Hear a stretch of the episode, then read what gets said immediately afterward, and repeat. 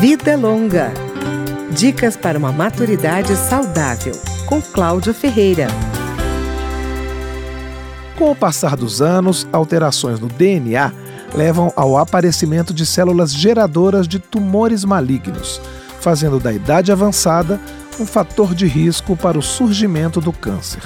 O número de pessoas que desenvolvem a doença está aumentando devido ao envelhecimento da população. Mas nos últimos anos, pode-se observar a redução das taxas de mortalidade de quase todos os tipos de tumores, por causa do diagnóstico precoce e do tratamento adequado. Para evitar sustos, estar em dia com os médicos é fundamental.